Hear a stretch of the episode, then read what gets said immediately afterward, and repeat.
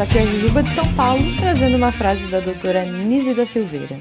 Não se curem além da conta. Gente curada demais é gente chata. Todo mundo tem um pouco de loucura. Vou lhes fazer um pedido. Vivam a imaginação, pois ela é a nossa realidade mais profunda. Felizmente, eu nunca convivi com pessoas ajuizadas. Gente, assim como a doutora Anise, essa maravilhosa que foi precursora, foi fantástica na luta antimanicomial, na mudança de olhar, né, para a loucura. Uh, estamos aqui na parte 2 desse episódio para continuar falando aí sobre a loucura, a história da luta antimanicomial no Brasil, a história da loucura, aonde estamos nesse momento, né? E eu convido vocês, ouvintes, a continuarem essa história com a gente, a continuarem essa luta, né? Não só aqui no episódio, mas daqui para frente. E se tudo deu certo, gente, durante esse episódio, apesar de eu não ter participado, que eu queria muito, mas estou aqui na minha reta final da graduação de psicologia, vou trazer para vocês mais frases da doutora Anise, porque eu acho que ela merece. Muito obrigada e um ótimo episódio para vocês. Você está ouvindo o porque a ciência tem que ser divertida.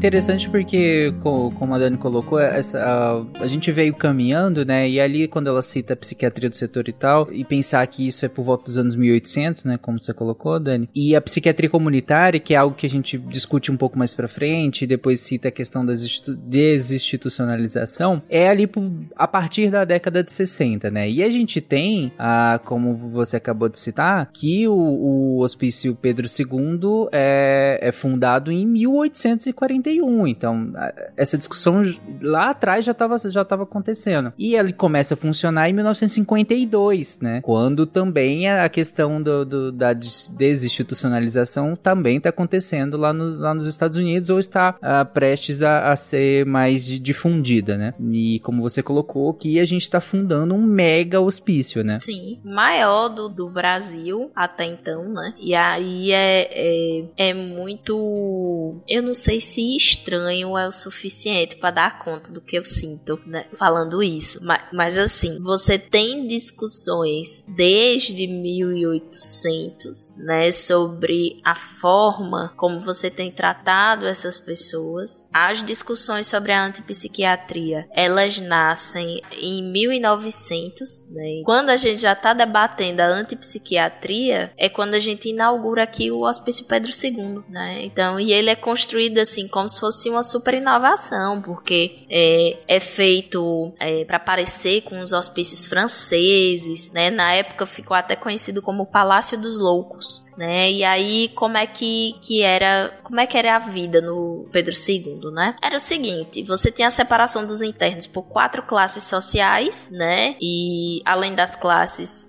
era levado em consideração o diagnóstico, né? E é, todos eles muito disciplinados, muito rígidos, com supervisão, vigilância constante, mas, de acordo com a classe que você pertencia, você tinha mais ou menos privilégios, né? Então, é, os internos de primeira classe eram os brancos, membros da corte, fazendeiros, funcionários públicos, né? Tinham direito a um pouco mais de regalias. Os de segunda classe eram os trabalhadores do campo e trabalhadores domésticos. Os de terceira, cla terceira classe eram pessoas escravizadas por senhores importantes e indivíduos de baixa renda. Já os de quarta classe eram marinheiros, indigentes e pessoas escravizadas cujos senhores não poderiam pagar pelo tratamento, né? E as tarefas eram definidas de acordo com essa classe. Então, a primeira e a segunda classe tinham quartos individuais ou duplos e durante o dia faziam trabalhos manuais, jogos, leituras, né? Já o pessoal de terceira e quarta classe, e aí lembrem, nessa terceira e quarta classe estavam inclusas pessoas escravizadas, eram as pessoas que tinham que trabalhar na cozinha, na manutenção, na jardinagem, na limpeza. Então, de modo geral, o que mantinha o Hospício Pedro II funcionando eram os, eram a, a, os internos é, considerados de terceira e quarta classe, enquanto os de primeira e segunda classe ficavam lá só de boa, né? E enriquecendo culturalmente e provavelmente melhorando de condições leves, né? E aí, em 1890, é, o Hospício Pedro II ele é desanexado da, da Santa Casa, né? Ele deixa de fazer parte da Santa Casa e ele vira o Hospício Nacional de Alienados. Quando ele se torna, por que, que isso é importante? Porque quando ele se torna esse hospício nacional, ele passa a receber paciente do país todinho, né? E é aí que o bicho começa a pegar, porque começa a superlotar e a precarizar. Vejam que em sua própria gênese, o Pedro II ele já estava fadado ao fracasso, porque você coloca os próprios internos para manter o negócio funcionando, né? Mas a coisa piora quando ele se torna uma instituição a nível nacional, porque aí você vai ter uma superlotação, né? E nessa tentativa de solucionar essa superlotação desses hospícios, surgiram o que a gente chama de colônias de alienados. Nada mais eram do que grandes chácaras afastadas da cidade, para onde se mandavam os pacientes que eram tidos como incuráveis, mas que eram calminhos. Então, é, você tinha aqueles que eram os incuráveis é, é agressivos e tinha os incuráveis que eram tranquilos, que eram mandados para essas colônias. E aí o que é que acontecia nessas colônias? A maioria das pessoas que estavam lá eram pobres, porque não, não tinham como pagar pelo tratamento. Lembre que quem tinha como pagar pelo tratamento era cidadão de primeira e segunda classe que ficava em quartinho individual ou duplo, lendo, fazendo joguinhos, fazendo artesanato, né? Então, nas colônias o que acontecia era que os internos eram forçados a trabalhar com atividades agrícolas para pagar os custos do tratamento, né? Era praticamente um regime de escravidão, que você trabalhava em troca de um teto, comida e tratamento. E aí, na época, é, isso era visto e isso tinha até um nome, chamava labor terapia. Sim, vocês já ouviram esse nome em outro lugar? Não, eu não vou dizer onde, porque eu não tenho dinheiro para pagar processo. Os advogados do SciCast cobram. Tem textos sobre isso no Portal Deviante. Quem quiser pode acessar. A empresa Portal Deviante chama Tarek, que eu deixar registrado. Pois é. Do, do CNPJ é Tarek, só registro.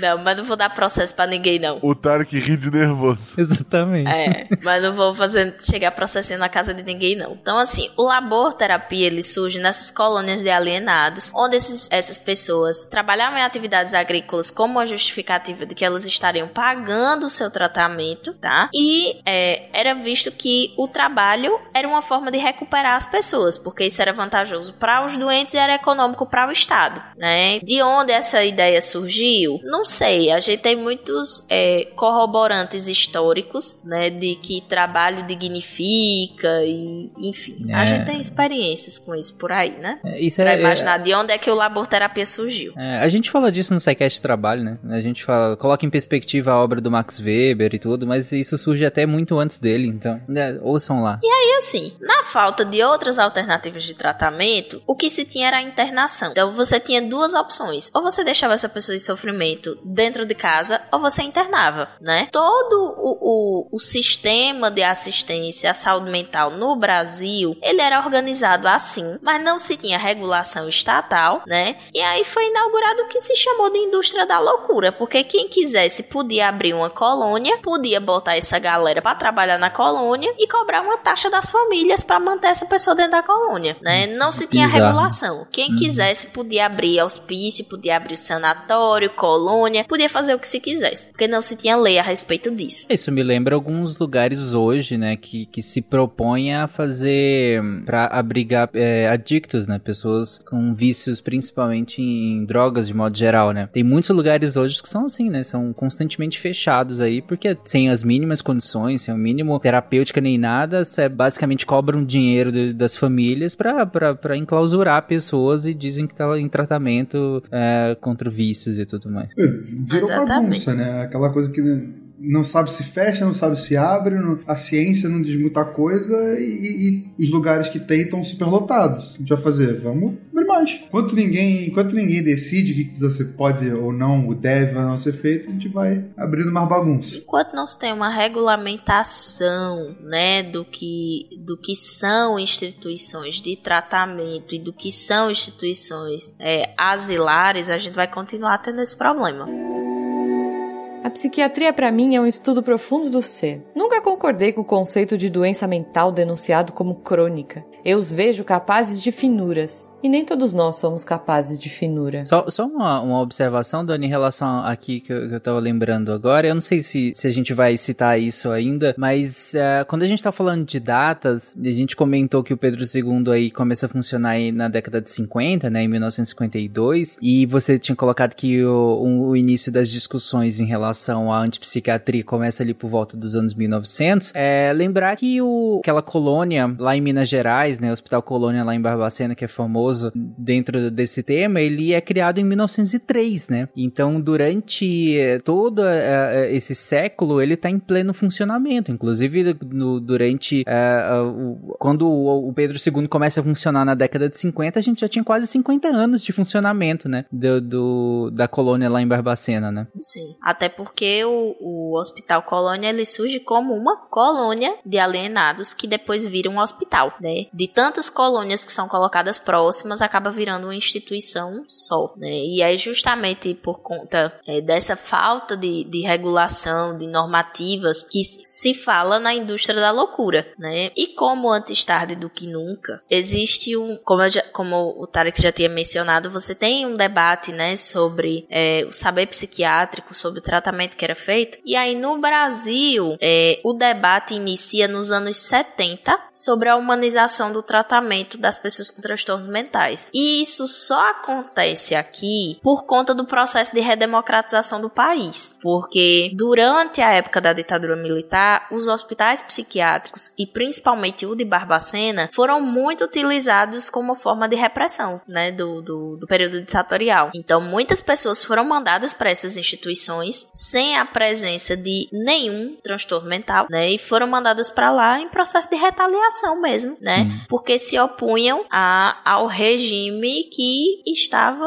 é, é, presente, né? Então, após esse, esse processo, né, justamente nesse processo de redemocratização do país, você vai ter toda uma crítica à tortura em si e à repressão do período ditatorial. E aí, se você está criticando a tortura e você tem é, é, ex-exilados que estavam em hospitais psiquiátricos, meio que agora as pessoas começam a prestar atenção nesses pacientes. Então, perceba que no Brasil esse debate ele é pautado por uma crueldade enorme. Porque esse debate só nasceu porque pessoas que não tinham é, transtornos mentais passaram pela experiência de uma hospitalização no hospital psiquiátrico e passaram por esse processo de desumanização. E aí, após a saída dessas pessoas desses locais, é que elas passam a ter voz e a questionar o que é que acontecia dentro desses ambientes. E tem o constrangimento, né? E o constrangimento da sociedade, porque, como você colocou, se é, surge esse debate em relação às torturas, que era um método largamente utilizado durante o período ditatorial brasileiro, inclusive com figuras proeminentes na política até hoje, como a nossa ex-presidente, né, do, do Brasil. Nesse momento em que se questiona essas questões sobre tortura, é,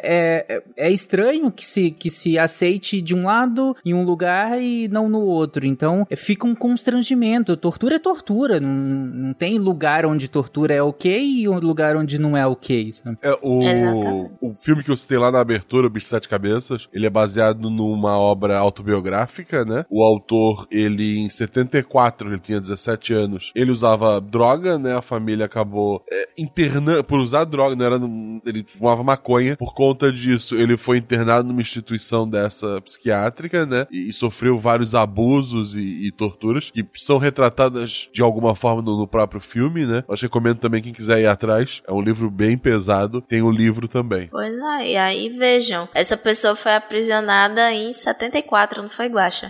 Com 17 anos, 74. Pois é. E aí, em 1970, você tem o, você tem o início desses debates sobre a humanização do tratamento, né? Então, enquanto alguns setores estão debatendo a humanização, outras pessoas estão sendo internadas ainda, né? E antes que vocês digam assim, poxa, mas nenhum dos trabalhadores dessa instituição falou nada dessas instituições hospitalares, será que era todo mundo tão malvado assim? Não, gente, não era. Mas lembra que o país estava num período de ditadura, né? Então, para quem era que você ia reportar que estava acontecendo? acontecendo é, violações de direitos humanos.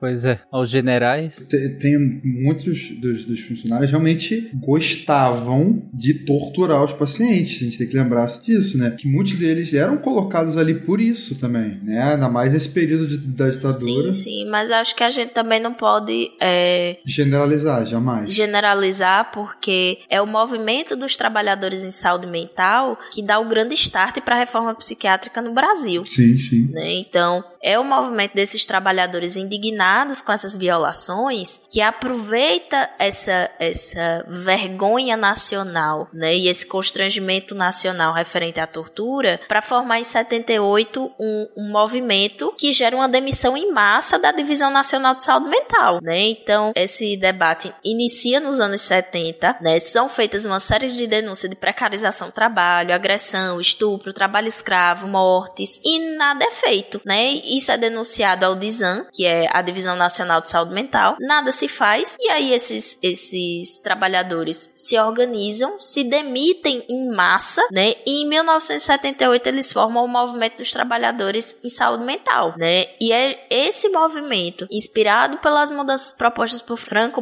Lá na Itália, que inaugura oficialmente a reforma psiquiátrica no Brasil, né? Então, eu acho muito é, é, perigosa a generalização de que essas pessoas gostavam de torturar, justamente porque foi um processo é, de organização quase que sindical, né, desses trabalhadores, que dá o start nesse, nesse movimento aqui, né? Não tô aqui passando pano para ninguém, mas eu acho que se, se a cesta fosse com tantas maçãs podres assim, você não teria uma demissão em massa de trabalhadores que culminaria no movimento nacional. Não, com certeza, mas é, é porque volta naquilo que a gente falou de não ter regularização. Como não tinha regularização, muitas dessas pessoas realmente eram contratadas intencionalmente para ser esse tipo de tortura, por conta de prisões políticas e tudo. Entendeu? Por, é, é, mostra como desde aquela, aquela não regularização lá atrás, que começou a abrir uma coisa atrás da outra, mais a ditadura, você vai vendo como vai se tornando cada vez pior a situação das pessoas. Não, sim, mas é, é como a gente. É, eu, não, eu não consigo não fazer a, a analogia com o sistema prisional brasileiro de hoje, né? E a gente sabe que, que os trabalhadores do sistema prisional, é, eles são também um, vítimas também do sistema prisional, né? De como um todo. É, são trabalhadores que têm altos índices de, de transtornos mentais, inclusive, é, são violentados também, enfim, sofrem uma série de, de questões. Não é por isso que também não existam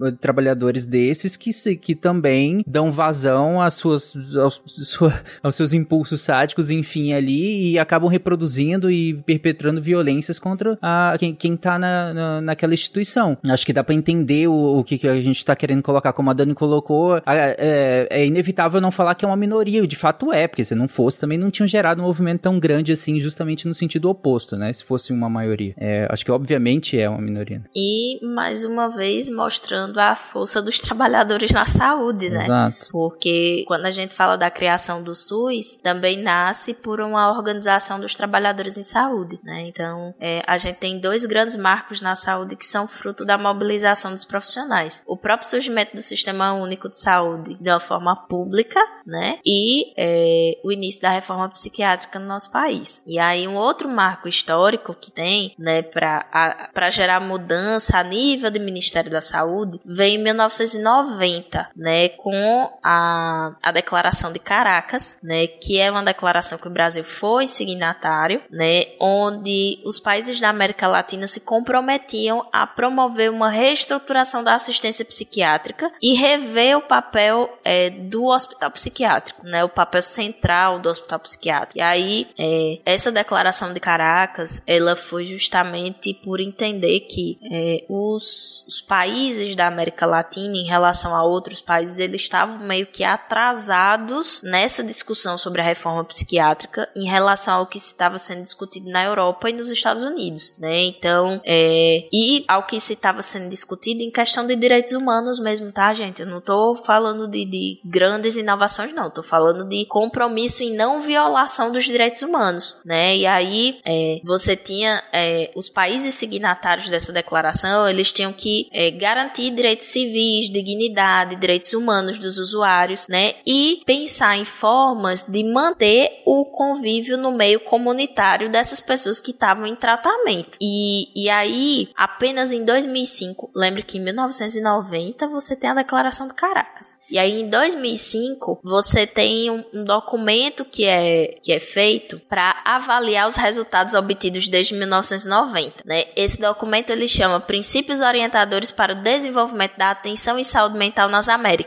também conhecido como a Carta de Brasília. Né? E aí, nesse documento, é, os organizadores vão falar sobre os avanços dos últimos 15 anos na reestruturação da atenção psiquiátrica. E aí, o que eles vão ver é que existem experiências que deram certo em alguns países e que ainda existem algumas dificuldades, né? Então, eles vão dizer, olha, a Declaração de Caracas continua mais atual do que nunca, porque a gente precisa garantir os direitos humanos e cidadania às pessoas que estão em sofrimento mental, mas é, existe ainda um aumento da vulnerabilidade psicossocial, né, e da violência. Então, vamos correr para botar em prática isso que foi pactuado aqui, né? De modo geral, é isso que eles estão dizendo.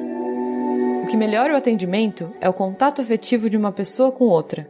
O que cura é a alegria. O que cura é a falta de preconceito. E aí, paralelo a essa situação, né, quando fala de experiências exitosas, você vai ter, antes da assinatura do, do, da Declaração de Caracas, 10 anos antes, na verdade, você vai ter o surgimento dos primeiros centros de atenção psicossocial, que são os CAPs, e o fechamento dos primeiros manicômios. Então, é, o CAPS, ele surge muito antes desse compromisso de, de, da garantia dos direitos humanos. E o CAPS, ele surge não como uma instituição nacional mas ele surge como instituição é, regionalizada, tá? E aí você vai ter o processo, né? Que em 1980 você tem o surgimento dos primeiros CAPs, né? E o fechamento dos primeiros manicômios. Em 87 você tem a realização da primeira Conferência Nacional de Saúde Mental, né? Que é, é um marco. Até hoje são realizadas as conferências de saúde mental. É, infelizmente, não sabemos se a conferência de saúde mental desse ano vai ser realizada ou não, né? As etapas nacionais e estaduais elas estão acontecendo, mas não foi convocada a Conferência Nacional de Saúde Mental. Coincidência ou não, né? Temos uma gestão que não valoriza o cuidado com a saúde mental. Então pode ter relação com isso. Enfim. A gestão que não valoriza o cuidado com saúde, ponto, né? Ponto.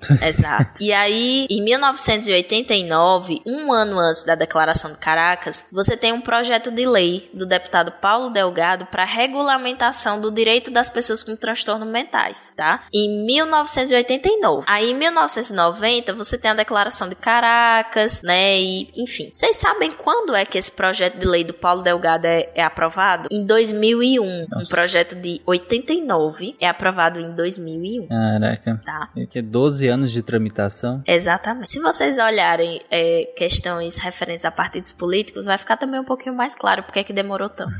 e aí é o projeto, né, de, de regulamentação desses direitos, né, que hoje ficou conhecida como a Lei Paulo Delgado, que vai definir as primeiras normas sobre como devem funcionar os CAPs, como eles vão ser fiscalizados, é, como é que, que vai ser feita a classificação dos hospitais psiquiátricos, como é que você vai poder pedir a internação de pessoas em hospitais psiquiátricos, né? Quais são as normas? Em 2002, você vai ter a implantação do Programa Nacional de Avaliação do Sistema Hospitalar Psiquiatria, né? Que é um programa que vai valer para hospitais conveniados e públicos e que vai descredenciar os hospitais é, psiquiátricos que sejam considerados de baixa qualidade, né? Então é um avanço, né? E aí em 2004 você vai ter a reestruturação da, da assistência hospitalar e aí eles vão dizer o seguinte: olha, o, o Programa Nacional de Avaliação do Sistema Hospitalar ele não é suficiente. O que a gente precisa mesmo é de uma reestruturação da, da assistência hospitalar com a redução planejada dos leitos e esse recurso que a gente usa para os leitos de hospitais psiquiátricos a gente vai realocar para serviços substitutivos sem internação, uhum. né? Que, que é o caso dos CAPs. Sim. E aí em 2011 a gente atinge o nosso máximo em termos de reforma psiquiátrica, porque 70% dos recursos eram destinados a serviços extra-hospitalares, tá? É o máximo que a gente conseguiu, foi em 2011. E aí, logicamente, 30% ainda é destinado a, a serviços hospitalares ainda, né? No sentido do antigo, né? Isso, e não apenas no sentido antigo, mas de uma estrutura da rede de atenção psicossocial, que é a RAPS, né? Então, passando para a RAPS, o que é, que é a RAPS? A RAPS, ela é uma extensão do SUS. Gente, eu tenho um texto sobre isso, tá? No, no, na sériezinha do Você Conhece o SUS. Tem um textinho que fala sobre a, a, rede de atenção psicossocial e essa rede ela é a responsável por estruturar toda a assistência em saúde mental. Ela tem sete componentes e esses sete componentes eles englobam todos os níveis de atenção à saúde. Então, por onde é que começa a estrutura da RAPS? Pelo postinho, que é a atenção básica em saúde, né? Então, essa atenção básica É a porta de entrada para ela, né? Isso. Ela é o primeiro componente, né? Então, essa atenção básica pode ser é, numa unidade básica de saúde, no NASF, pode ser o consultório na rua, né? Mas é, a atenção psicossocial, ela começa no posto de saúde. Uhum. O outro componente vai ser a atenção psicossocial especializada, que aí vão ser os CAPs. Atualmente, o que a gente tem previsto em legislação são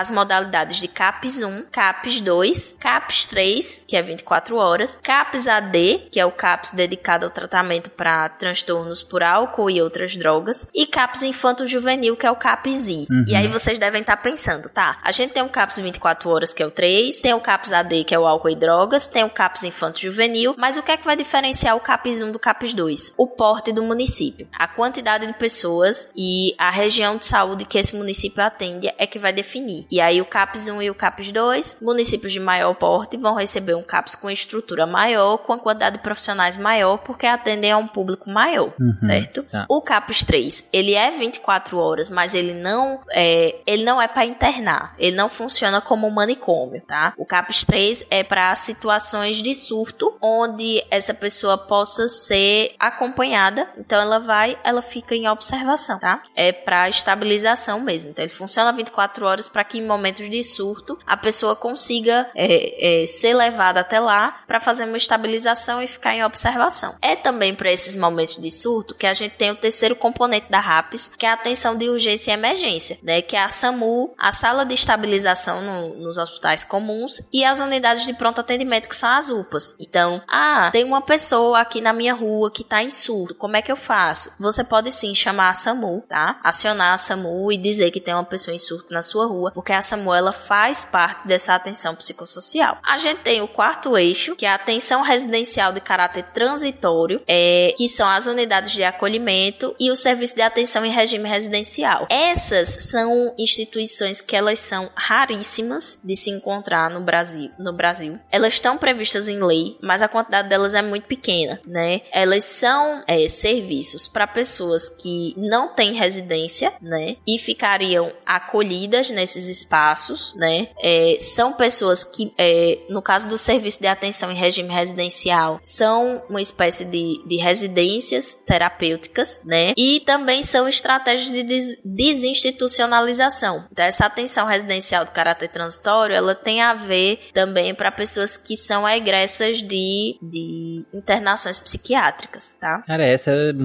seria muito importante ter, né?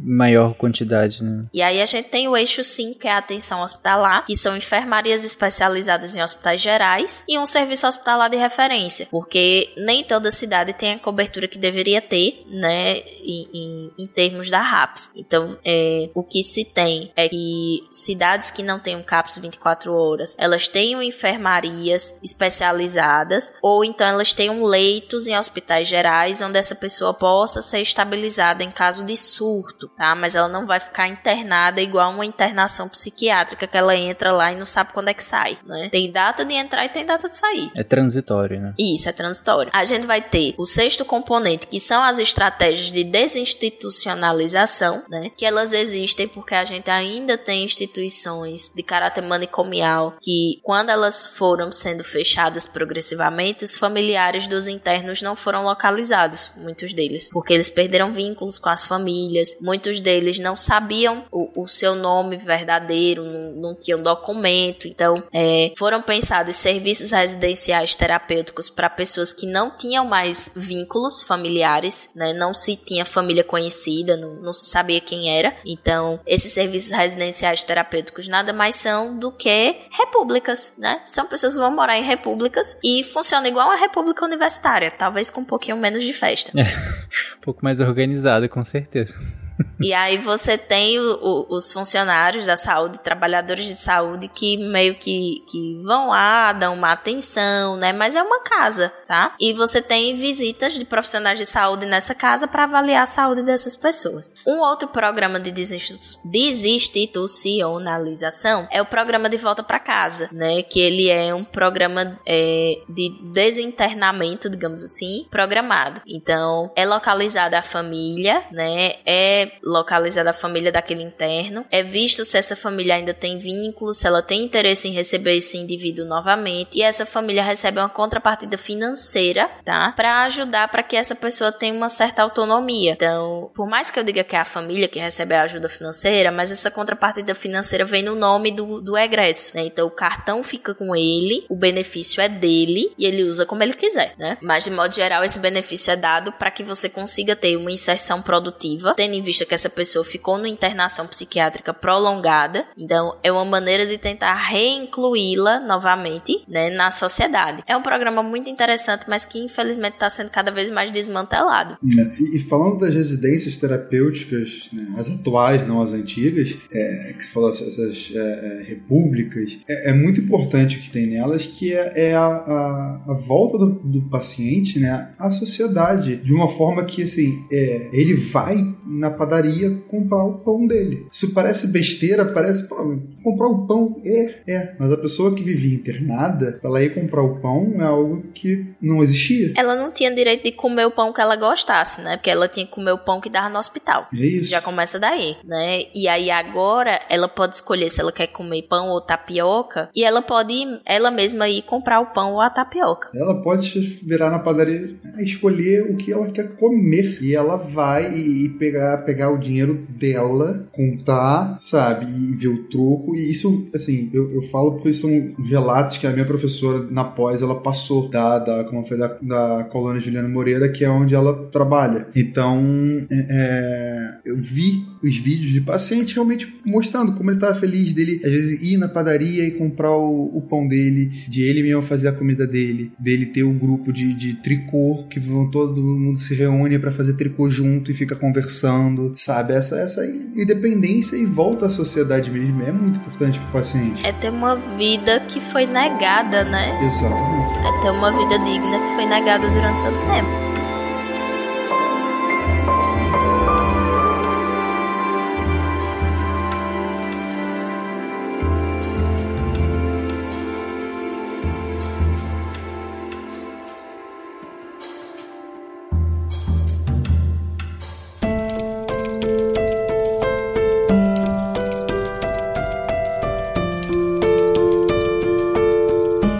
Necessário se espantar, se indignar e se contagiar. Só assim é possível mudar a realidade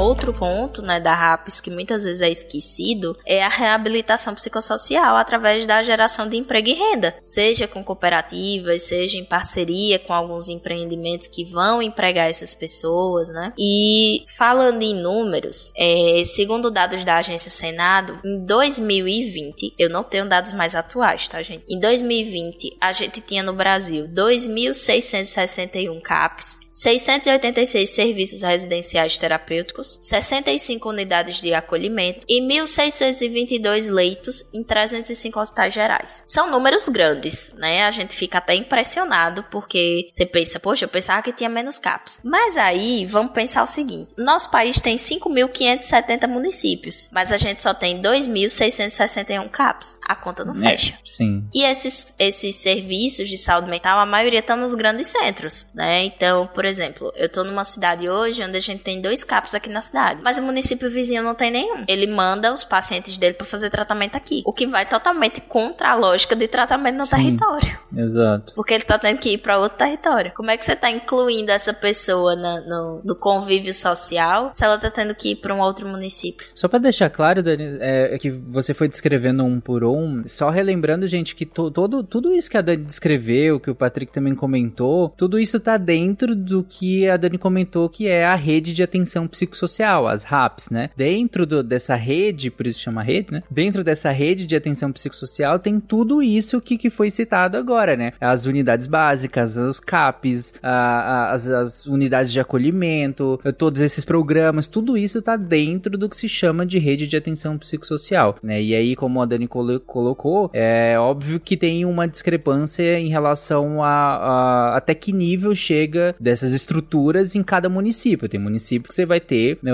essa estrutura até chegando ao 7, imagina, né, Dani? Tem todos esse, esse isso. Grandes municípios têm a rede completa. Uhum. Enquanto boa parte deles, como a Dani colocou, só tem 2.661 que tem um CAPS. Dos 5.570, só 2.661 tem CAPS, que é a parte inicial, pra, por assim dizer. Pois é. E aí, é, a gente tem essa má distribuição da cobertura dos serviços. Inclusive, teve um, um gráfico que um jornalista postou no Twitter e eu não consegui anexar aqui na pauta. Mas foi, acho que foi ano passado que ele postou um gráfico com a distribuição dos CAPs no país. E a maioria está concentrada na região sul-sudeste, porque surgiram na região sul-sudeste, né? E aí você tem, além dessa, dessa má distribuição na cobertura, você tem uma precariedade na qualidade dos serviços, porque a estrutura, né, muitas vezes oferecida não dá conta da demanda, você tem poucos profissionais, você tem uma questão da humanização da, da, da assistência nisso, porque é, quando a gente fala de, de tratamento humanizado, a gente não está falando de tornar o profissional humano, mas a gente está falando de, de oferecer é, as melhores alternativas né, de tratamento possíveis perante aquele cenário, e isso exige que o profissional ele muitas vezes abdique de suas convicções pessoais e ele seja um pouco mais técnico. E nem sempre isso é possível. Né? Ao longo do, do episódio a gente conversou muito sobre como algumas concepções ainda estão muito presentes. Então, em alguns momentos você tem alguns profissionais que reproduzem uma lógica manicomial dentro de um serviço de base territorial como um CAPS. Você tem profissional do, do CAPS que vai dizer que paciente X, né, que usuário, porque no, no serviço de saúde público a gente chama de usuário. Então, você vai ter profissional dizendo que o usuário X tem que ser internado, sabe? E o usuário X não teria, não tem indicativo de internação porque ele não tá em SUS. Mas vai dizer assim, ah, meu filho, isso aí só resolve internando. É, e não só isso, acho que na, na, própria atenção básica também, a gente tem um, um preconceito do, do, psiquiatra é um médico de maluco. Então, o paciente psiquiátrico é o paciente maluco. É o doidinho. Ah, não, esse aí, ó,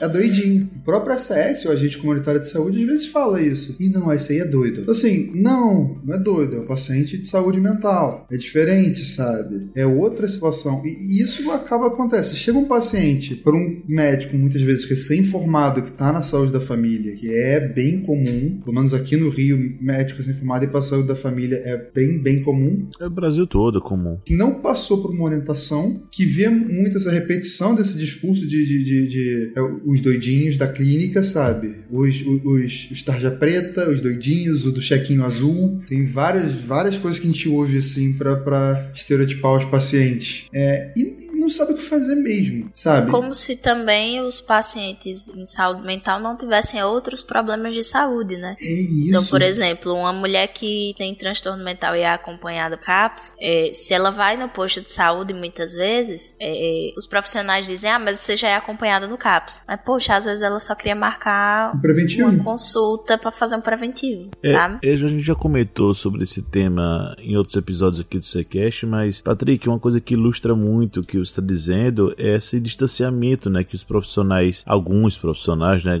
é, mantêm, né, de pacientes que têm transtorno psiquiátrico, é, fazendo aquela conduta que não sei se você já viu isso, já ouviu falar de ter um livrinho de controlado no postinho. E as pessoas vão lá, botam o nome e diz qual é o remédio. Aí tem profissional que tira um turno da semana para fazer receitas do livrinho. Tipo, ele não sabe nem quem é a pessoa, pô, não tem consulta. Vamos lá. Isso é extremamente comum, a renovação de receita automática a gente faz, tem que fazer, porque não dá vazão pra gente acompanhar esse paciente. Então, muitas vezes esse paciente, e olha, eu vejo muito, muito, muito, muito isso. Eu, eu tenho conversado com a minha chefe pra gente fazer um grupo de desmame de benzodiazepina. O que, que é isso? Rivotril, que é o clonazepam, alprazolam, é, lora, é, o lorazepam, que é o Lorax, toda essa, essa galera toda aí. Por quê? O que a gente vê muito na atenção básica? Paciente ansioso, depressivo. Muito, muito, muito. Pós-pandemia, mais ainda. E que, que, o paciente que não consegue dormir, paciente que tem taquicardia, que a taquicardia, paciente jovem com taquicardia, eletro tá normal, tá tudo normal. A clínica tá normal. É um paciente que tá ansioso. E o que o pessoal faz? Benzodiazepínico. Ah, o benzodiazepínico é ruim? Não. Ele é excelente. Porque ele se propõe.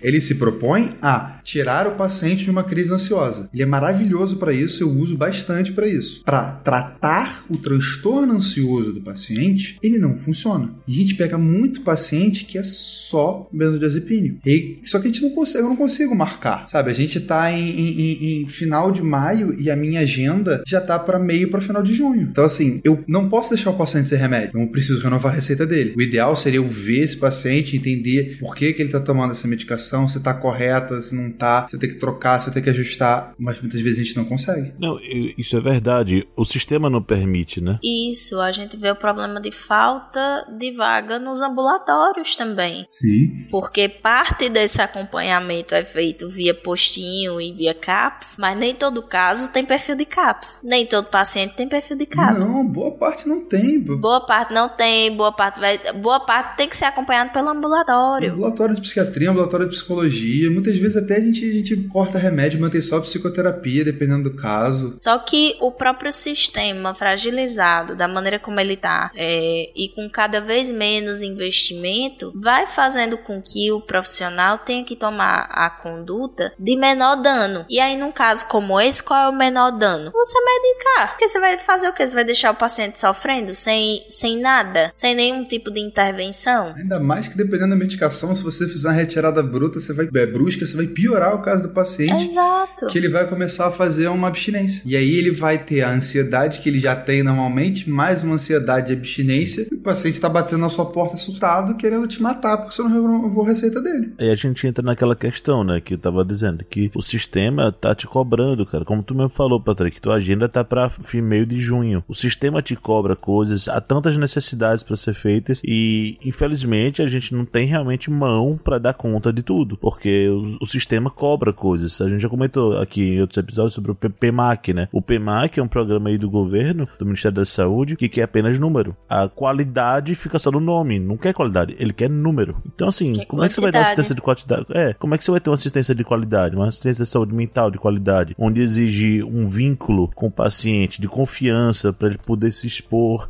é, para você poder ajudar. Como é que você vai fazer isso? O sistema não deixa, infelizmente. Gente, só, só descreve o, o programa, Márcio, por favor. Ah, o PMAC é o Programa de Melhoria da Atenção pela Qualidade. Ele, resumidamente, ele tem vários parâmetros que ele avalia das unidades de saúde. Eu trabalhei muito tempo em é, atenção primária. Tem vários parâmetros que ele avalia, tá certo? Os principais que cada município, obviamente, vai dentro desses parâmetros elencar o que vai ser importante para ele. E dali, dentro daqueles parâmetros, vai estipular em reunião com os profissionais as metas a ser atingida. Por exemplo, número de consultas de pré-natal é, para enfermagem. Número de visita domiciliar. Isso, é número de visita domiciliar, número de consulta médica com paciente hipertenso, com paciente diabético e tudo isso são números. O PMAC ele exige que você alcance esses números. Ele não quer saber de qualidade. Ele não quer saber que uma das consultas demorou três horas por motivos sociais N e você teve que desmarcar as outras e você não vai conseguir chegar naqueles números números. Não importa, ele não quer saber isso. Ele não dá espaço para o subjetivo. Ele só quer número. Essa é a minha crítica pessoal ao PEMAC. Isso. E lembrando que a questão do PEMAC é, é vinculada ao financeiro, tá, gente? Isso. Não é que eles querem número porque eles são bonzinhos, não. Eles querem número porque eles vão mandar dinheiro. Então, atingiu a meta, ganha o dinheiro. Não atingiu a meta, não ganha mais. E cada município decide o que vai fazer com o dinheiro. Isso. Houve um tempo em que o PEMAC, ele era proporcional. Não sei se você lembra, Márcio. Sim, Bons tempos, sim. tempos do Tinha NASF. as faixas, né? Quando,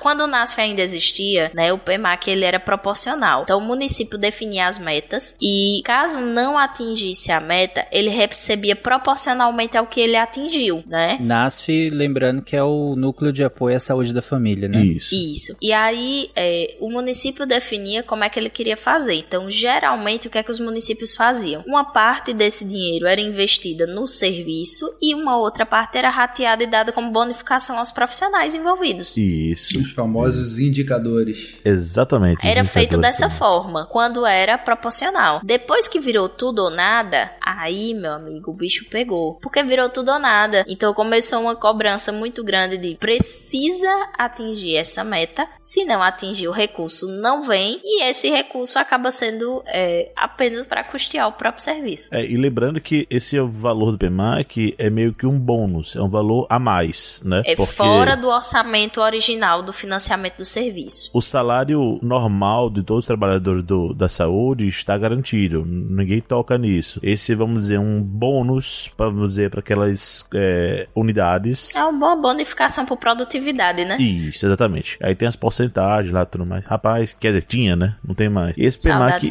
eu tenho várias críticas aí. Você não faz ideia de como eram as reuniões no município onde eu trabalhava. Eu me exaltei bastante nas, confu- nas brigas lá sobre isso. E assim, por mais que tivesse problemas, ainda era um recurso que vinha, né? Então, Pois é. é, por mais problemas que tivesse, era recurso. E a gente sabe que esse é um dos grandes problemas na saúde quando a gente fala em atenção básica, a falta de recurso. E quando tem ainda é mal utilizado. Nossa senhora. É, gestão é um problema grande do SUS, né? A gente sabe muito bem disso. Todo mundo deve inventar alguma coisa. A criatividade reúne em si várias funções psicológicas importantes para a reestruturação da psique. O que cura, fundamentalmente, é o estímulo à criatividade. Ela é indestrutível. A criatividade está em toda parte. Gente, vocês, vocês citaram até agora é, muito a- nesse bloco em que a gente está comentando agora é, essa questão do- do- dos problemas de assistência e tudo mais, do- dos estigmas, né, dos preconceitos. É, e ainda assim a gente acabou não citando um grupo, uma população que ainda é como tem isso um pouco mais exacerbado, que são os, as pessoas que têm transtorno mental e fazem parte do sistema prisional ou passaram pelo sistema prisional porque em algum momento cometeram algum tipo de crime, né? E essas pessoas também são atendidas dentro do, do, do SUS, né? Dentro do que a gente tá, tá, tá comentando aqui, né? Sim, e aí é um exemplo de onde a reforma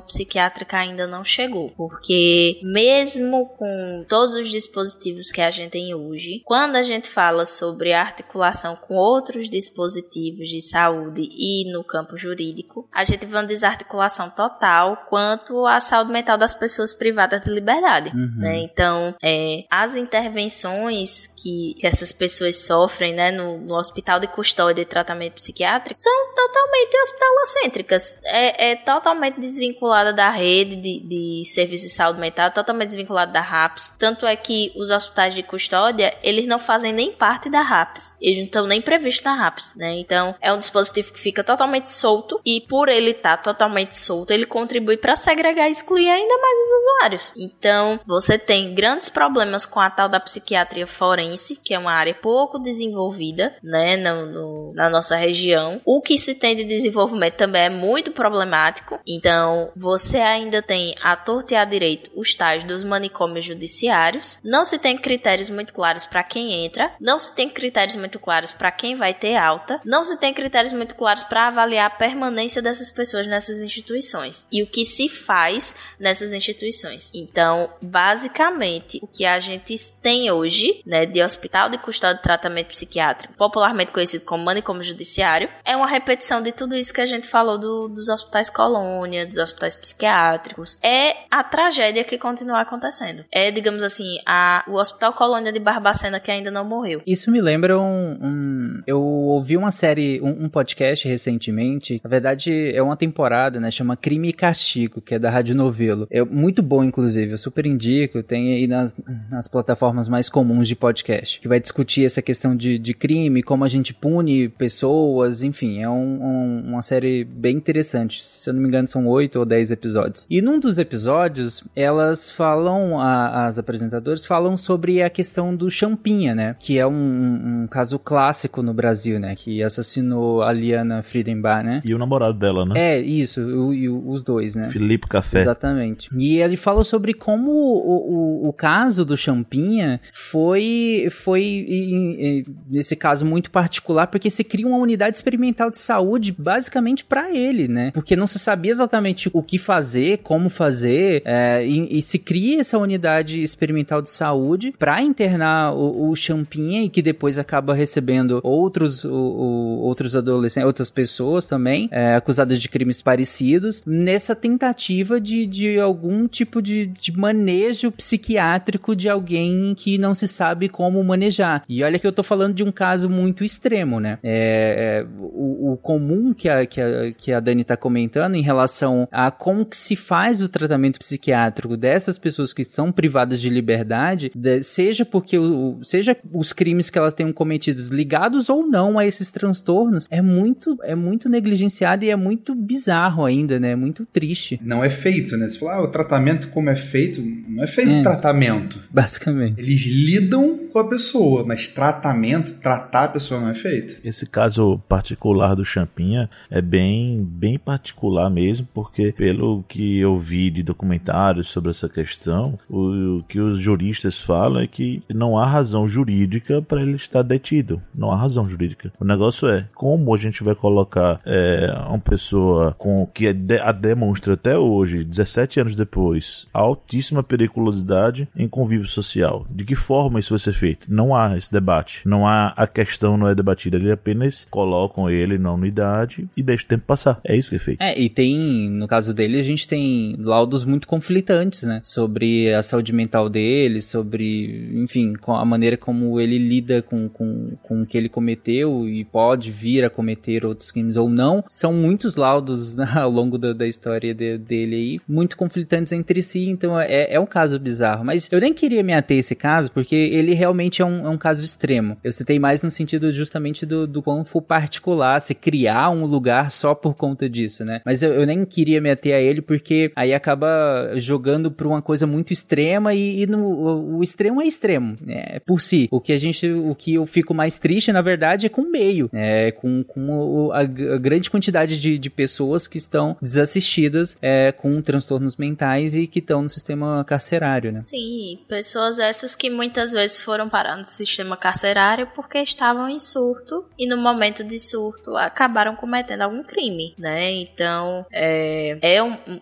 um problema muito grande porque a reforma psiquiátrica não chegou ali. Então você está enxugando o gelo. E se você tem o problema de uma superpopulação carcerária no sistema prisional, os manicômios judiciários também não ficam atrás. Então, e é um problema que tem se tornado cada vez maior porque com o passar do tempo, e é o que a gente vai começar a ver cada vez mais, é que você não vai ter nem quem queira trabalhar nesses locais. Sim. Né? Então, é, é difícil você ter profissionais para trabalhar nesse tipo de local. Primeiro porque, por si só, né, já é exigido um, um perfil de, de, de, profissional específico que vá para esse tipo de local. Mas segundo, porque, gente, a gente tem debatido cada vez mais é, sobre uma saúde mental cada vez mais crítica. Então, vai se tornando problemática a existência dessas instituições. Elas vão se tornando instituições cada vez mais perigosas que oferecem risco à própria saúde do trabalhador, né? Então, vai ficando cada vez mais difícil encontrar quem queira trabalhar, né? E aí, é, eu espero muito estar errada, né? E aqui eu tô fazendo exercício de futurologia, mas eu espero muito estar errada, mas eu acredito que daqui a alguns anos a gente tenha os manicômios judiciários, a gente tenha nos manicômios judiciários o mesmo problema que a gente tem nas UBSs hoje. Você abre vaga vaga para médico na UBS e ninguém se inscreve. Você abre concurso, ninguém se inscreve. Você abre processo seletivo, ninguém se inscreve. Então, daqui a pouco o, o, as prefeituras vão ter que estar tá indo bater na porta dos médicos para perguntar se eles querem atender no postinho, né? E eu, eu acredito que daqui a algum tempo a gente vai passar por esse mesmo processo com o manicômio judiciário, de não ter profissional que trabalhe lá, mesmo você oferecendo carga horária baixa e salário alto, justamente pela falta de segurança e falta de estrutura para o trabalho profissional falando do, das UBS, assim, eu, eu entrei na, na, unidade que eu tô agora em outubro. A gente conseguiu estar tá com a equipe quase completa tem um mês. Antes estávamos com falta de, de mais de 100 horas médicas na semana. Agora faltam 20. Assim, para uma unidade que tem 7 equipes, que precisaria de 107 equipes, é, 280 horas médicas, certo? Tá certo. Sabe? A gente tá com um desfalque de mais de 100, muita coisa. E como você falou, carga horária baixa, salário alto, por isso que acaba atraindo muito recém-formado. E recém-formado acaba não ficando por quê? Passa para residência, passa para especialização, que demanda uma carga horária maior, e aí não consegue se manter na, na, na UBS. E também porque para de ser interessante, né? Porque a própria formação médica é, não privilegia a atenção básica. Então, você tem profissionais que saem da graduação sem querer pisar num posto de saúde. Sim. Eles vão, muitos deles vão, porque, enfim, enquanto eu não passar na residência, eu ganho dinheiro com isso aqui. Ganha um bom dinheiro, não paga mal. Mas olha, é difícil. Ela é bem Não, difícil. é aquela questão, não paga mal, mas também não dá boas condições de trabalho. Então, eu também não reclamo de quem não quer ir. Não, né? cada um tem o direito de falar sim ou não porque quiser, ué. Exatamente. Mas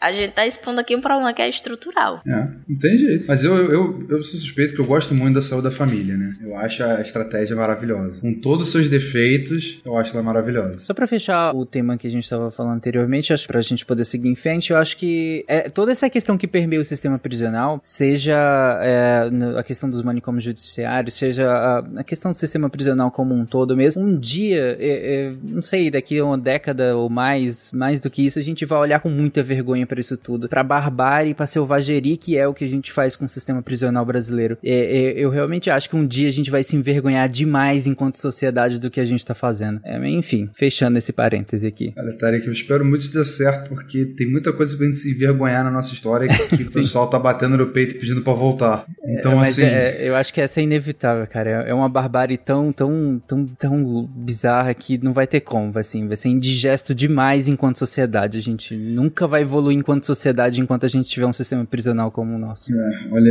eu sou, eu sou meio cético nesse sentido, com o pessoal pedindo volta da ditadura, negando o holocausto e coisas assim. Sim, tem, tem isso, né? Eu, eu tenho um pouco de ceticismo em relação a isso.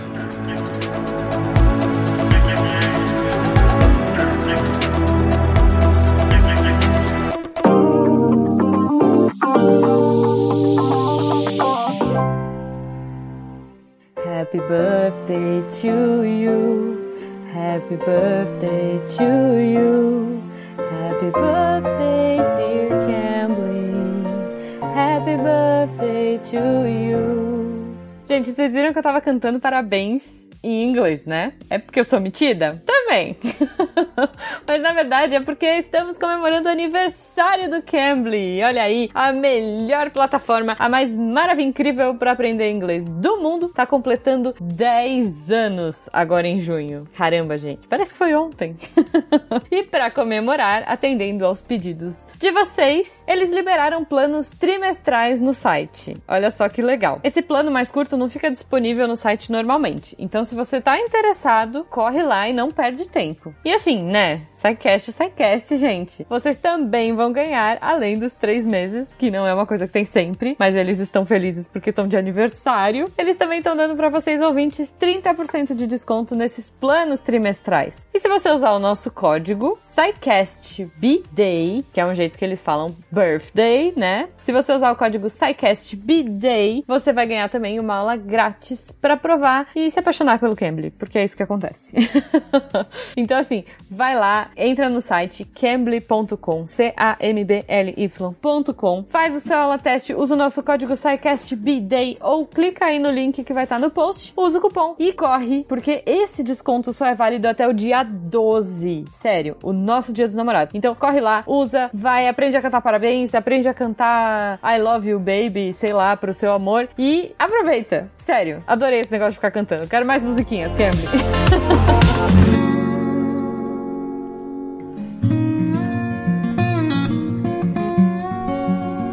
As coisas não são ultrapassadas tão facilmente, são transformadas. Não sou muito do passado, sou do futuro. Quem olha demais para trás, fica.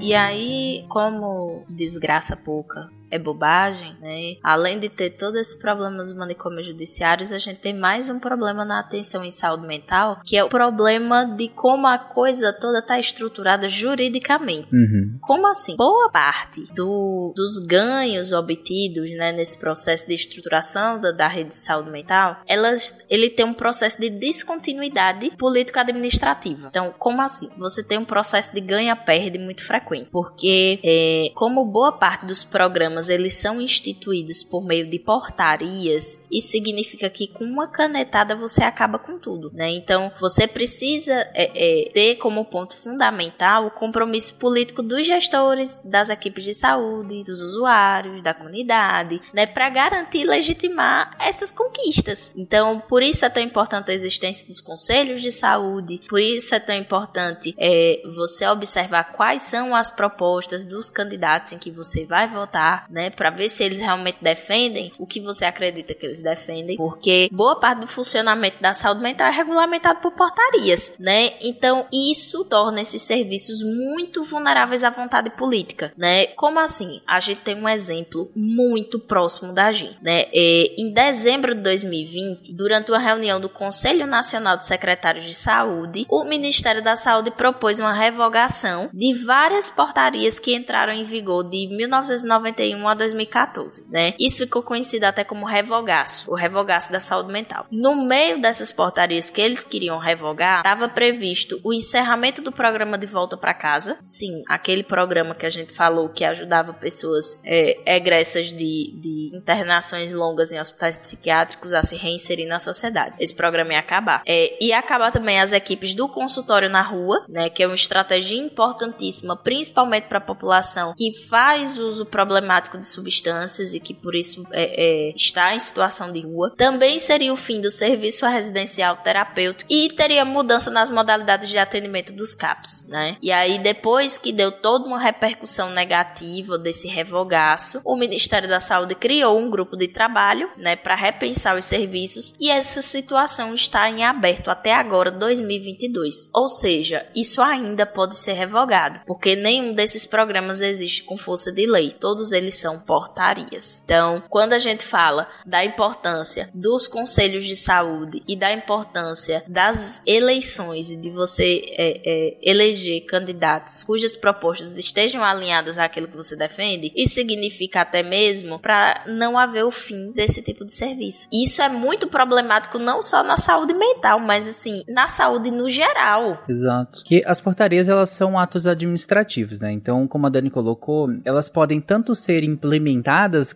entre aspas, como uma canetada, é, no sentido, quando a gente fala canetada, é muito relacionado ao é, poder executivo na figura do presidente e dos seus ministros, né? Mas também os outros poderes também, nesse sentido. E, mas elas também podem ser derrubadas, elas podem ser revogadas também na, na, com a mesma, entre aspas, facilidade. Porque a gente até comentou um pouco disso no penúltimo SciCast, em que nós falamos sobre coisas que são de Estado e coisas que são de governo, né? Quando as portarias, elas são essencialmente o exemplo de coisas que são de governo, porque elas mudam à medida que o governo, a, a, a força do governo mesmo, do, do, do, atual gestor, né? Do atual mandatário, enquanto coisas de Estado seriam perenes, né? Nesse sentido. E aí é que, não que as leis sejam, né? Os juristas que estão me ouvindo não briguem comigo, mas pelo menos elas têm uma segurança maior. Mas dá mais trabalho derrubar uma lei do que uma portaria, né? Com certeza. Porque para derrubar uma lei você precisa pelo menos uma discussão um pouco mais ampliada. Uma portaria não. Uma portaria é muito mais fácil de você revogar, né? Então é, é muito problemático e aí é interessante a gente fazer esse exercício mental de pensar o quão problemático é você deixar áreas tão estratégicas, né, tão vulneráveis à vontade política, porque aí a gente entende por que, é que elas surgem via portaria. Elas surgem via portaria quando geralmente o gestor que implementa não tem maioria no Congresso para aprovar enquanto lei, né? E aí faz como portaria que é mais fácil. Mas aí o grande problema disso é que depois dessa portaria implementada, isso não é debatido para que se torne lei e seja um pouco mais perene, né? E aí fica vulnerável, porque vai que entra um, alguém da oposição, aí quer derrubar, né? Então, é, cabe pensar também na forma como os nossos gestores, de maneira geral, têm pensado a saúde, né? E têm pensado a saúde mental. Então, você vai deixar serviços absurdamente importantes extremamente vulneráveis. Enfim, e tudo isso contribui para um aumento do estigma e para um aumento da lógica manicomial, porque você, por mais que a, que a reforma psiquiátrica avance, né, e, e ocupe espaços, mas esses espaços podem ser perdidos a qualquer momento.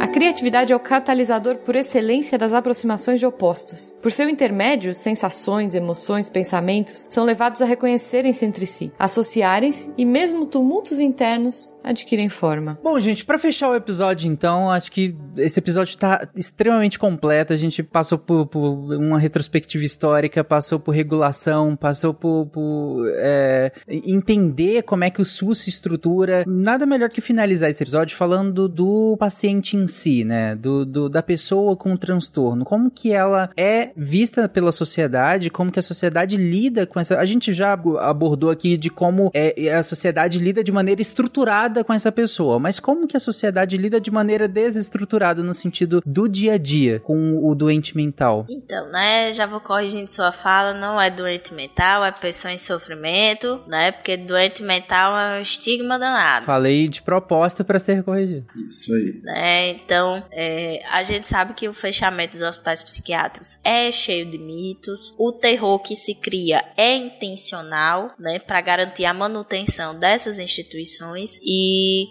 isso acaba meio que mascarando que nós como sociedade a gente acredita que essas pessoas com transtornos mentais elas não têm capacidade de viver normalmente, né? Então, a gente não acredita que elas sejam capazes de, de trabalhar, de estudar, de amar, de, de viver como qualquer outra pessoa. A gente ainda vê essas pessoas como cidadãos de segunda classe, né? Então, a gente, enquanto sociedade, a gente vê tanto essas pessoas como cidadãos de segunda classe que a gente usa diagnósticos psiquiátricos para adjetivar pejorativamente alguém. Então, a gente xinga alguém e diz: Eita, fulano é bipolar, fulano é esquizofrênico. A gente usa diagnósticos como xingamento. E às vezes como piada, né? Próprias, próprias páginas, Isso. não sei o que, da depressão. Isso. Virou uma piada, virou, sabe? A gente tem até mesmo medicina na depressão, já vi essa página. E aí a gente fica pensando no seguinte: e se eu botasse o seguinte, em vez de, sei lá, medicina da depressão fosse medicina do câncer, será que as pessoas iam achar engraçado também? E um outro ponto também que, que me dá muita raiva, assim, é quando a gente sugere a interdição de alguém que tá sendo maldoso ou perverso, né? Então a gente diz assim, ah, fulaninho tem que ser internado, né? Quando a gente diz que um, um gestor, ele é perverso desse jeito, ele tem que ser internado, ele só pode ser louco. Não, gente, tem gente ruim no mundo também. Olha, o que mais tem.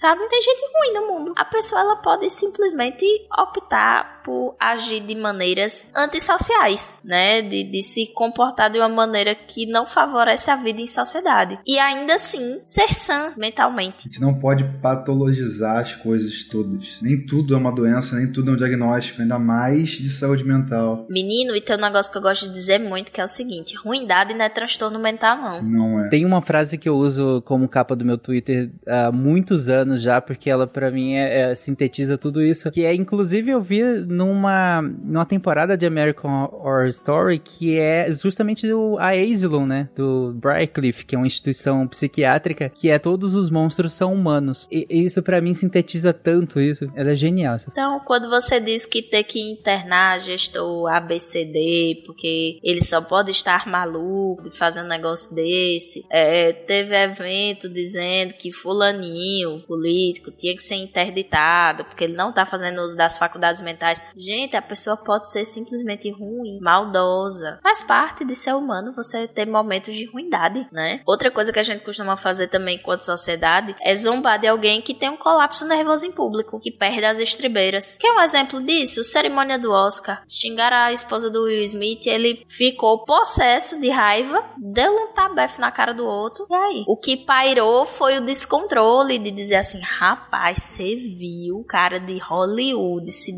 descontrolando e não sei o que, e zombou. A própria Britney Spears teve um, um- passou por um processo. Todo mundo conhece a cena clássica de quando ela raspa o cabelo e tenta agredir um fotógrafo com um guarda-chuva. O que pouca gente conhece é o contexto que tá por trás daquela cena, que é ela querendo ver os filhos, impedida de ver os filhos, né? Tenta desesperada entrar na, na casa do, do pai dos filhos dela para conseguir ver as crianças, não consegue. Tem um colapso, né? Ela entra em surto, raspa raspou o cabelo, é perseguida por um fotógrafo durante todo esse processo e tenta agredir o fotógrafo. Na verdade, ela não tenta agredir o fotógrafo, ela tenta quebrar a câmera. E o tempo todo, todo mundo fala do surto de Britney em 2007. É, o piti. Ah lá, deu piti. É, e, e, o pessoal, eu, volto, eu gosto muito de comparar as, os transtornos mentais com as doenças clínicas, para ver se as pessoas conseguem botar o pé um pouco mais no chão e entender que os transtornos mentais não é algo, não são algo mirabolante, oh meu Deus, não é nenhum, bem, bicho de sete cabeças. É, é sabe, são doenças, são transtornos, a gente não chama de doenças, chama de transtornos, que, sabe, se um, uma pessoa tá passando mal na rua, bota a mão no peito e cai, todo mundo vai pensar, oh meu Deus, tá infartando, ajuda. Se a pessoa tá sofrendo na rua de algum transtorno psiquiátrico, psicológico, se ela tá, por exemplo, querendo ver os filhos e não tá conseguindo, e tem um surto, é piti. É, aí é a maluquinha dando surto. E muitas vezes, pessoal, é, o que a gente já comentou tantas vezes aqui, é você apenas dar a presença, dar o seu ouvido, deixar a pessoa falar, se exprimir, dizer seus anseios, o que que tá incomodando. Apenas essa conduta, muitas vezes, já ajuda demais. Demais mesmo, assim. É muito comum a gente pegar pacientes assim, e que às vezes apenas conversando, olhar no olho, a pessoa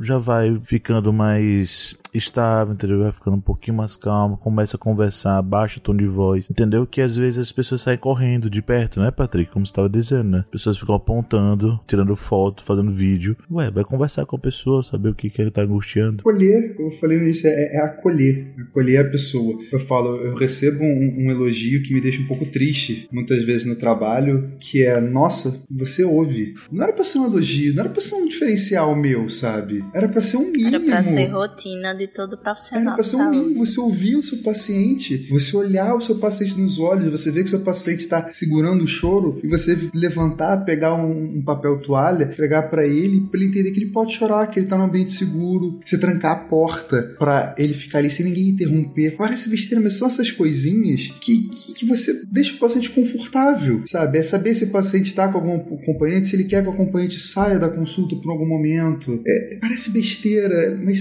são esses detalhezinhos que você ganha o paciente, e se você ganha o paciente, você consegue tratar ele melhor. Porque ele vai aderir ao tratamento, ele vai conseguir te ouvir. Porque assim, é difícil você virar para um paciente e falar: você vai tomar esse remédio aqui, mas assim, em duas horas você está sentindo efeito colateral e o efeito dele mesmo que a gente quer é só daqui a 15 dias, um mês, tá? A sua vida tá acabando por causa desse sintoma que você tá sentindo agora, mas você só vai parar de sentir ele daqui a 15 dias. Pois é, e se você não acolhe o paciente, o paciente já vira pra você e fala: cara, não vou tomar essa porra. Pra que, que eu vou tomar um remédio com que me dá efeito colateral, vai demorar pra cacete pra me melhorar, que talvez não me melhore. Eu não quero. Um cara que nem me escuta, que tá nem aí pra mim, sabe? Com uma pessoa que não, não olha na minha cara, com uma pessoa que diz que é, que é melhor que eu fique em casa e não, não saia, não interaja muito. Porque tem, tem profissionais que fazem isso, gente. Dizer assim, poxa, você não, você não quer ter um surto na rua, né? Então é melhor você passar mais tempo em casa pra se recuperar melhor. Então, é, eu brinco dizendo que a, a lógica manicomial ela é muito inclusiva, porque ela não faz distinção de classe econômica, de raça, de etnia, nada disso. Todo mundo está sujeito, né, à, à, à lógica manicomial. Um exemplo disso foi a tutela da, da Britney, né? Já foi falado aqui dela de novo, mas é, o caso da tutela dela é um caso de como a lógica manicomial pode ser danosa à vida de uma pessoa. Ela era uma cantora com plena capacidade de trabalhar, tanto é que ela estava trabalhando, mas ela não geria o dinheiro dela, quem geria era o pai, né? Que era o tutor. E o pai geria não apenas o dinheiro, como também a carreira, decidia quando ela ia fazer show, quando não. E a justificativa da tutela é que ela tava com a saúde mental abalada. Mas ela tava com a saúde mental abalada, trabalhando, é, fazendo show, fazendo programa de TV, lançando perfume, lançando roupa. Então, qual era o grau de comprometimento que ela tinha em termos de saúde mental que fez ela ser interditada para começo de conversa? Será que ela precisava ser interditada? Será que não tinha outra forma, né? Então, a gente sabe que, é, é, apesar de, de, ricos e pobres, né, sofrerem com o estigma em saúde mental, a população mais vulnerável acaba sendo é, mais institucionalizada, né? É a população que é mais internada é a população pobre, é a população que perde mais vínculos, é a população que acaba tendo uma sobrevida menor depois de internação psiquiátrica longa, é uma população que muitas vezes não consegue atendimento, não consegue tratar né? Mas a gente tem que pensar o quanto a lógica manicomial às vezes está nas pequenas coisas, né? Eu comentei aqui em off que a, o fim da tutela da Britney era a reforma psiquiátrica na prática, porque ela é, né? Foi um processo de, de se vocês olharem, é em, em menor grau, foi isso que aconteceu com ela. É um processo de, de encarceramento, de certa forma, no caso dela foi um pouco mais simbólico, de perda de direitos, de perda de dignidade, por motivos que até hoje todo mundo não sabe muito bem o que é que aconteceu, né? Então, é, o que eu quero deixar para vocês desse episódio, dessa discussão que a gente fez, é isso. A lógica manicomial tá nos detalhes. Gente, manicômio tá logo ali. É você piscar que ele volta, né? É você piscar que essas práticas de encarceramento em massa, elas voltam. Então, a reforma psiquiátrica, ela não foi, ela tem que ser todo dia. E senão a gente não pode deixar voltar. Não pode deixar voltar, porque como foi dito, é, é uma barbárie, é algo assim desumano que acontecia e ainda acontece em alguns lugares. A gente tem que manter essa briga para isso não voltar, não dá pra gente continuar andando para trás.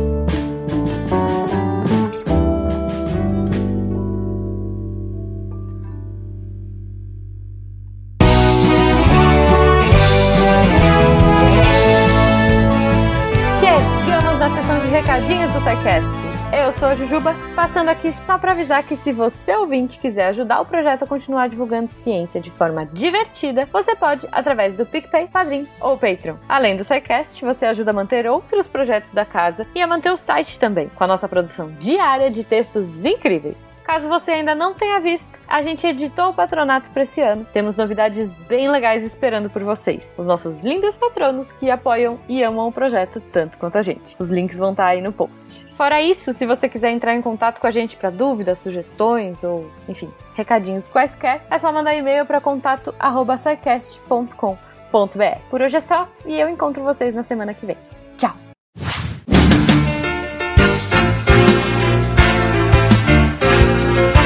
Atenção para o informe semanal dos textos da semana. Segunda-feira teve texto do Antônio Lucas sobre cigarros, negacionismo e educação em saúde. E ele faz um paralelo muito interessante sobre a história do negacionismo em torno dos cigarros e o negacionismo envolvendo a pandemia na atualidade. Você não pode perder. Na quarta, Games do Lab, Dimensão de Bolso, Comilança, Inflação Cósmica e parece o Jigglypuff, mas não é, do Augusto César. O texto mistura muito conteúdo de física, teoria inflacionária, dimensão de bolso, teoria das cordas, com uma franquia de videogames que eu gosto muito, Kirby. E sexta, bora de Fogo Vivo de Game of Thrones e Armas de Guerras Reais, com a Michelle Montovani. Também é legal ver ela trazer história e a química para falar dessa arma de ficção e comparar com o que temos na realidade. Esses textos e mais, muito, muito mais, você encontra em www.deviante.com.br. E você tá esperando o quê para se tornar uma redatora? Manda um e-mail para contato@scicast.com.br e vem entrar para a equipe Deviante. Eu sou André Trapani, querendo um jogo de Kirby cuspindo fogo vivo e apagando a luz da Torre Deviante. Se a ciência não for divertida, tem alguma coisa errada. Tem que ser divertida. A coisa mais divertida que tem é a ciência.